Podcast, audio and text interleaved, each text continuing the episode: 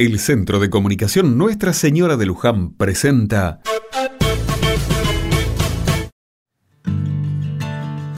Otra mirada.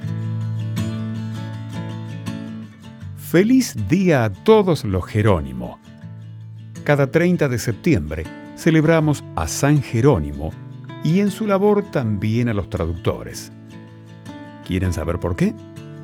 La historia cuenta que Eusebio Jerónimo, así se llamaba, vivió entre los siglos 4 y 5 de la era cristiana. Nació en Dalmacia, una entonces provincia romana ubicada donde hoy es Croacia. Jerónimo venía de una familia acomodada y era un estudioso de las Santas Escrituras, es decir, de la Biblia. Conocía el idioma griego, dominaba el hebreo y manejaba con excelencia el latín, ya que era su lengua materna. Por todos sus conocimientos, el Papa Damaso I le encargó un trabajo muy especial.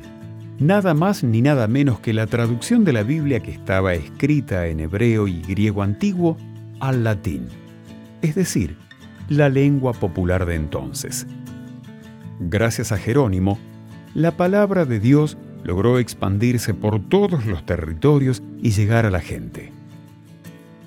San Jerónimo es, por eso, el santo patrono de los traductores, quienes tienen la enorme tarea de expresar en otro idioma o en otro lenguaje lo mismo sin perder la esencia del mensaje original. En Córdoba, hoy también celebran a San Jerónimo y es que es el patrono de la ciudad. Fue su tocayo Jerónimo Luis de Cabrera, fundador de Córdoba en el año 1573, quien decidió que esta ciudad tuviese como protector al santo que llevaba su nombre.